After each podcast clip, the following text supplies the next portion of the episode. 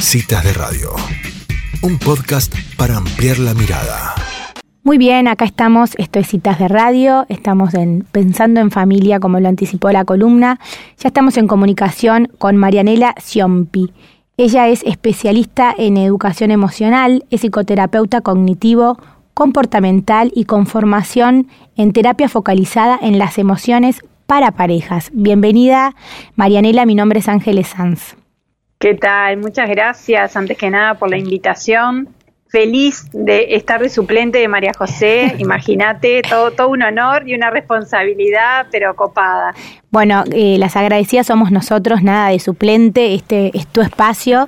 Y la verdad es que, mm, bueno, como te comentaba fuera del aire, estábamos eh, hablando un poco de la educación y de estos de esta situación que nos atraviesa hace tiempo y la que nos genera mucha preocupación y hablábamos, eh, bueno, que ahora nos tocaba hablar con vos de la pareja, que también se ve resentida en estos tiempos eh, por todo esto que pasa, que uno pone la cabeza tanto en, otras cosas y de repente te acordás que está el otro, ¿no?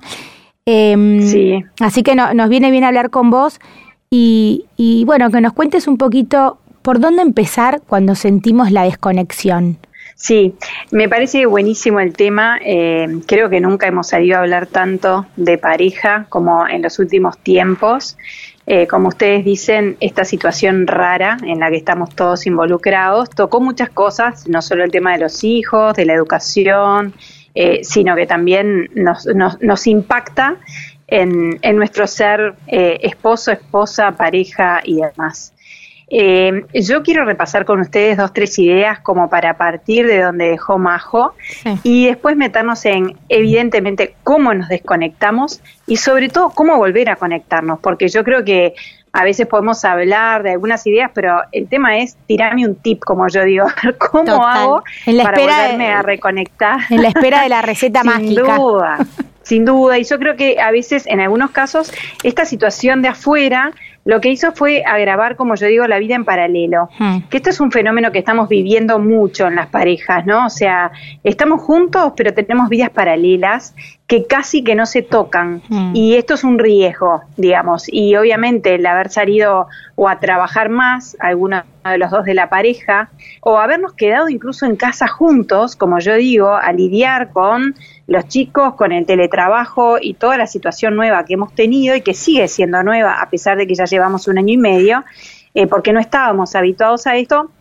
igual hace que uno pueda desconectarse. Entonces, retomo una idea eh, fundamental que es de Sue Johnson, de esto de que el estado de seguridad, de ansiedad, de temor, eh, nos lo determina la accesibilidad a otro, a otro que nos que sea capaz de respondernos. Esto es la teoría del apego, que siempre la hemos visto en niños y que sabemos hoy en día que los adultos también buscamos un refugio seguro en una persona de confianza que claramente es nuestra pareja o por lo menos lo fue cuando la elegimos como pareja. Entonces esto del apego que no solo se da en los niños sino también en los adultos es como una primera idea. Por eso lo afectivo también en la vida real eh, es como de vida o muerte. ¿Vieron esos días que uno se va eh, apurado o al trabajo o da un portazo y uno desconecta del otro, uno queda con angustia. Eso no nos pasa si nos manejamos con otro, digamos, eh, adulto, con un amigo. Sin embargo, lo que toca la vida de pareja toma una prioridad, una importancia, porque tiene que ver con nuestro apego. Hmm. Entonces, la primera idea es eh, esa, somos interdependientes emocionalmente, no somos dependientes, pero sí interdependientes. Y en realidad eso nos fortalece, o sea, no, no es una debilidad, al revés. La segunda idea es, las parejas felices, los matrimonios felices dan trabajo, no son por casualidad. Cuando uno ve esas fotos lindas ¿no? que vemos a veces en las redes, de, de, de, los ancianos, estos hasta que se parecen entre sí físicamente, bueno, eso no es química, como yo digo, no es solamente química. La química importa, que es el eros, ¿no? El, amor de eros en la pareja importa un montón, pero no la sostiene. La, la, motoriza, pero no la sostiene. Lo que nos sostiene a lo largo de la pareja es lo que se llama el amor de amistad, hablando antropológicamente. Entonces, la tercera idea viene de la mano de esto y es que cuando uno quiere a alguien, es vulnerable. O sea, como yo digo, no querés sentirte vulnerable, no ames, ¿no? Pero es como imposible. Eh, y esto lo vivimos con los hijos, es más fácil de ver ahí, ¿no? Nunca nos sentimos tan vulnerables como cuando nos ponen a nuestro bebé recién nacido en el mm, pecho. Mm. Y uno dice, ¿y ahora qué hago, no? Mm. Y además eh, sentimos la vulnerabilidad de las dos vidas, de la nuestra, de la del bebé, de nuestro compañero de vida. Entonces, amar es sentirnos inevitablemente vulnerables, porque eso que queremos lo podemos perder. Ahí está nuestra vulnerabilidad. Mm. Y, y, fíjate esto de, también esto lo dice Sue Johnson, de que nuestro cerebro está configurado para reconocer la desconexión emocional como una amenaza. Esto es tremendo, ¿no? O sea, cuando uno se siente desconectado, le suenan todas las alarmas. Y esto es algo que tenemos que empezar como a registrar. Mm. Bueno, y después la última idea así general es que los vínculos seguros tienen tres características que son bien lindas, de las cuales obviamente vamos a empezar a aterrizarlas ahora. Mm. La primera es disponibilidad.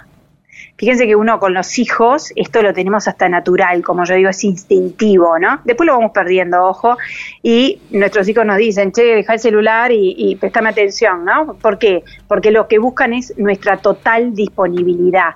Mm. Y esto, en la vida de pareja, es difícil, porque no es un vínculo natural, es un vínculo elegido. Entonces, atentos a la disponibilidad, esa es la primera clave.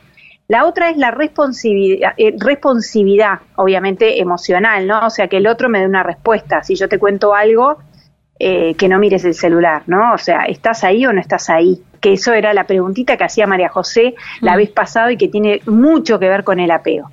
Y por último, el involucramiento emocional. Eso nos da seguridad y estabilidad, digamos, en los vínculos y sobre todo en los vínculos de eh, pareja. Bueno, entonces ahora sí vamos a ver qué hacemos. Tenemos tres respuestas y son universales. Increíblemente, en África hacen lo mismo que nosotros acá cuando sentimos que nos desconectamos. Entonces, cuando los seres humanos sentimos que nos desconectamos, una es me guardo. Son esos que levantan una barrera que se van no se sabe a dónde, como yo digo, y uno puede asociar a los varones con esta actitud más que a las mujeres, y en realidad hay muchas mujeres igual que se van, se guardan, se defienden. Mm. La otra es el, que pelea, ¿no? O sea, se siente desconectado y pelea y pelea y busca al otro, ¿no? Busca al otro, busca, busca. Y la última, que claramente es la más esperable, es la que muy pocos tienen, es la de acompasar al otro. Mm. Entonces, ahora sí, si querés, vamos a ir como bajando, digamos, esto a ¿Cómo hacemos para sí conectar? O sea, ¿qué es las cosas que podemos hacer bien chiquitas en el día a día? Porque estas ideas, como yo digo, son lindas, nos orientan, ¿no? Un domingo las podemos llegar a pensar, a reflexionar, pero en el día a día hay cosas muy chiquitas que podemos hacer para reconectar con el otro. Entonces, la primera es combatir lo que se llama actualmente, que está en estudio, el síndrome de pensamiento acelerado. Hay una autora que la pueden googlear, que se llama Sherry Turkle, que está estudiando lo que es la atención parcial continua en nuestro pensamiento. Es esto de estar hablando contigo y capaz que yo puedo estar, no lo estoy haciendo en este momento, pero podría, googleando algo, ¿no? En otra pantalla, mandando un chat, o sea, la atención que me exige estar en varias actividades, pero que es parcial. Mm. Y el otro de la pareja no se conforma, o sea, ningún ser humano nos conformamos con atención parcial. Cuando queremos de verdad, necesitamos atención plena del otro. Y esto es genial porque ella hizo un experimento con adolescentes en una mesa de un boliche y veía a siete, ocho chiquilinas, adolescentes, que lo que estaban era nada, hablando entre sí y mientras se, se aseguraban entre ellas que dos o tres escucharan a la que estaba hablando. Y entonces el resto que hacía agarraba sus celulares. Y así se iban como turnando espontáneamente. Cuando ella las agarra la salida del boliche, le pregunta de qué le hubiera gustado hablar y no hablaron, las, todas las chiquilinas contestaron, bueno, a mí me hubiera gustado compartir que mi abuelo está enfermo y estoy preocupada, otra dijo que su papá estaba sin trabajo y todas estas cosas no habían sido puestas en esa mesa. ¿Por qué? Porque la percepción era en cualquier momento se van, digamos, se van de la atención, o sea, me van a quitar la atención y se van a ir al celular. Esto que le pasa a estas adolescentes en este estudio, que además es un estudio de miles de personas, muy bien hecho, es lo que nos pasa eh, es lo que muestra la necesidad que tenemos de tener la atención plena del otro.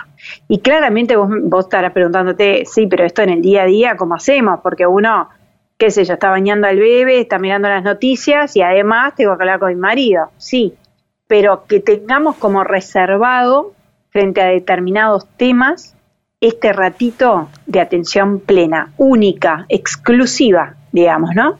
Y uno dice, bueno, capaz que no lo podemos tener todos los días, pero sí lo podemos tener una vez por semana, sí lo podemos tener y como dicen, este, esto lo dice un antropólogo, dice que el interés y lo que valoramos, sobre todo nuestros valores, se ven en la agenda, ¿no?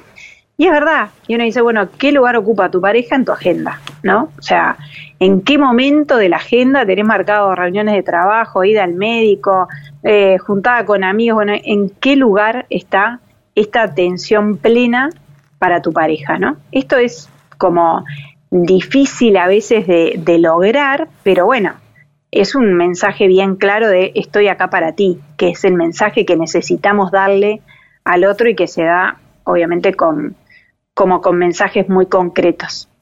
La segunda idea es, tenemos que volver al vínculo para poder hablar. Eh, y esta idea es bien básica. Eh, las que tengan hijos adolescentes, los que tienen hijos adolescentes, saben que uno al adolescente le da un montón de mensajes cuando se está yendo, ¿no? Ponete la campera, abrigate que hace frío, volví a las dos como me, como me prometiste. O sea, ¿qué, ¿qué escucha de todo eso el adolescente? Nada. ¿no? O sea, pero nada es nada. ¿Por qué? Porque no está dado desde el vínculo. Distinto es si yo un rato antes de que se fuera le dije es importante para mí que vuelvas a la hora que acordamos, porque yo necesito ganar confianza en ti. Ah, esto es otro mensaje, dado de manera absolutamente personalizada y desde lo vincular. Lo mismo pasa en la vida de pareja. Entonces, distinto es gritar algo al pasar que mantener el, vínculo, digamos, hasta en la mirada, ¿no? Mm.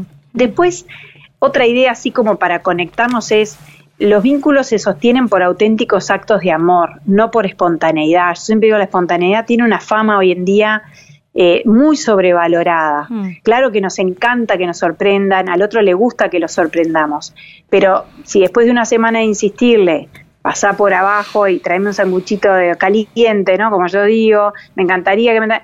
Y dejó pasar una semana y después lo trajo, y lo que tenemos que valorar es que lo hizo, no que necesitó que se lo dijera, y ahí nos enredamos, ¿no? O sea, valoramos más a veces la espontaneidad y entonces no, no podemos, no tenemos como ojos para ver que es un auténtico acto de amor, ¿no? Que, no sé, llegó al chico al preescolar, o que se ofreció para ir al supermercado. Bueno, esos son auténticos actos de amor. Y otra cosa más que me parece como importante es los niveles de nuestra comunicación. Esto es todo un desafío que es más, capaz que hay que dedicarle otro programa entero, pero en el día a día, eh, cuando nosotros comunicamos, muchas veces eh, reclamamos, por ejemplo, en lugar de pedir.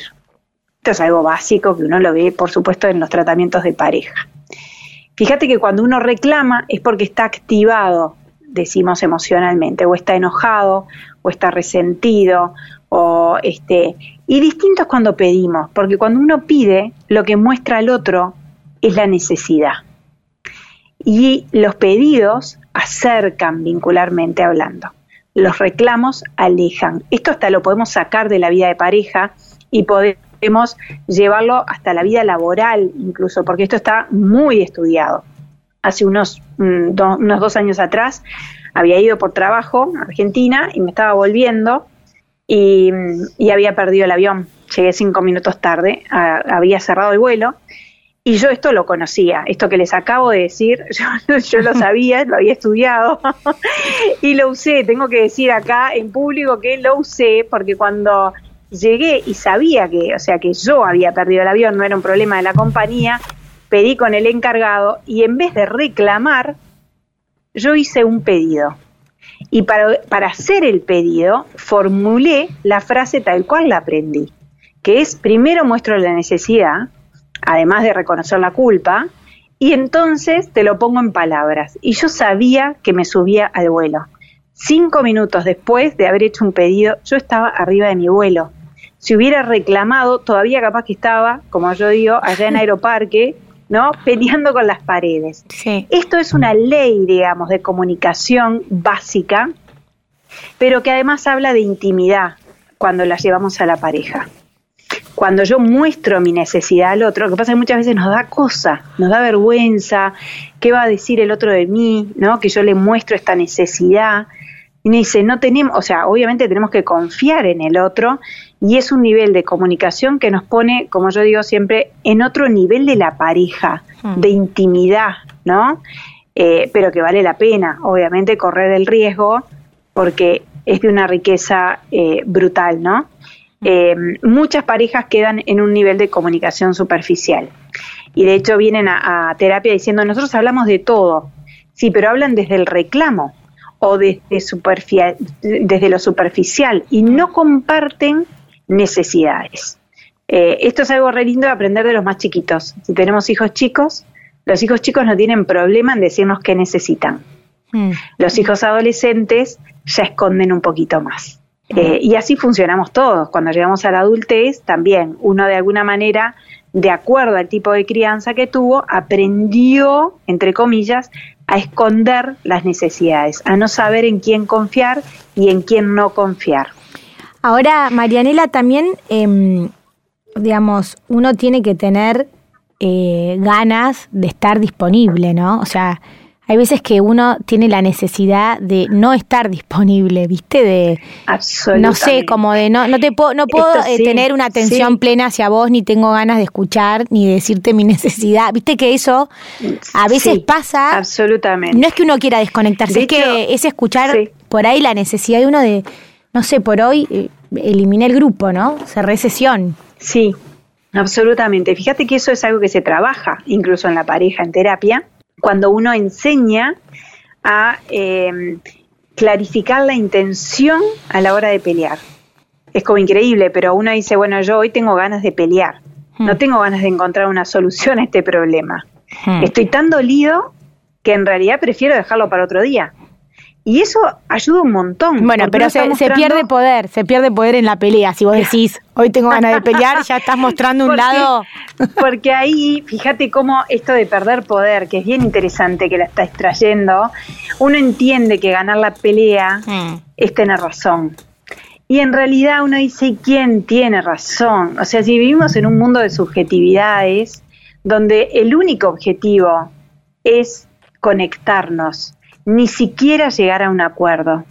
Mm. La mayoría de los problemas de pareja no, no, no se resumen en llegar a un acuerdo. Es más, hay muchos problemas que son recurrentes. O sea, si cada uno piensa, cada pareja tiene uno o dos temas de esos que los traemos a flote, como yo digo, vienen como la punta del iceberg y los volvemos a esconder.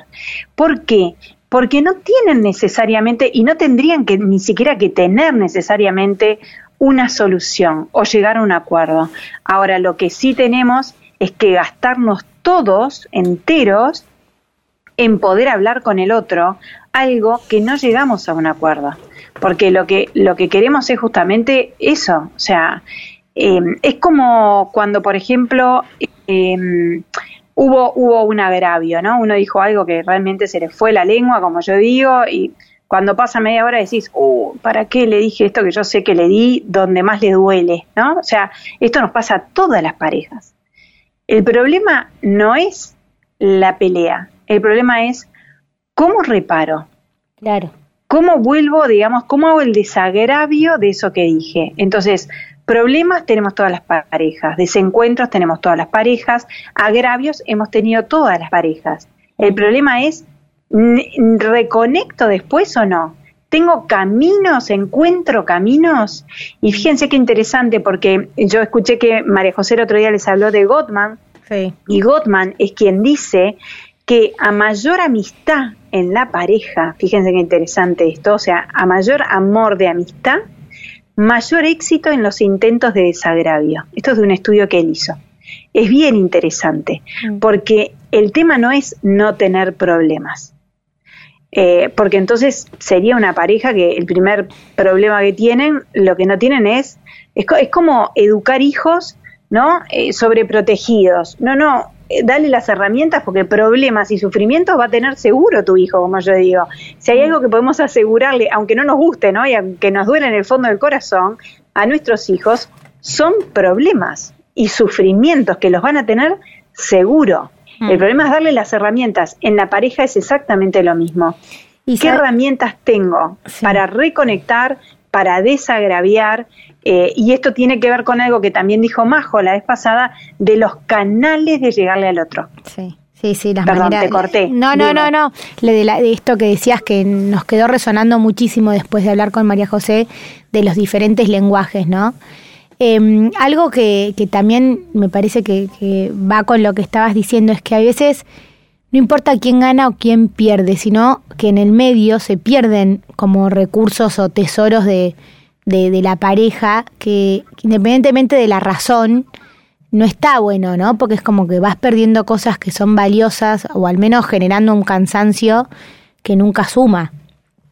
Sí, importante, porque la principal amenaza del amor es la erosión del otro. O sea, el erosionar el vínculo con el otro. Perder, como vos decís, perder el acuerdo, eh, perder, no importa, o perder en una discusión. Lo que sí importa es cambiar la mirada sobre el otro. Cuando nosotros estamos en un momento de tensión, de crisis en las parejas, ponemos la mirada solo sobre la parte negativa, ¿no? Mm. Ya uno ni se acuerda por qué se casó, como yo digo, y es esperable eso en los matrimonios también, o sea, y en las parejas de mucho tiempo. Vamos a pasar por etapas así. El problema es que en esos momentos yo pueda poner y cambiar la mirada en otro aspecto de la otra persona sabiendo que las personas mejoran, como yo digo, pero no cambian, que eso es otra de las cosas que tenemos que entender, las diferencias, por ejemplo, de educación, de costumbres, ¿no? Con las que uno llega, pueden limarse, pueden adecuarse, pueden adaptarse, las de carácter, y tienen que ser conocidas y aceptadas.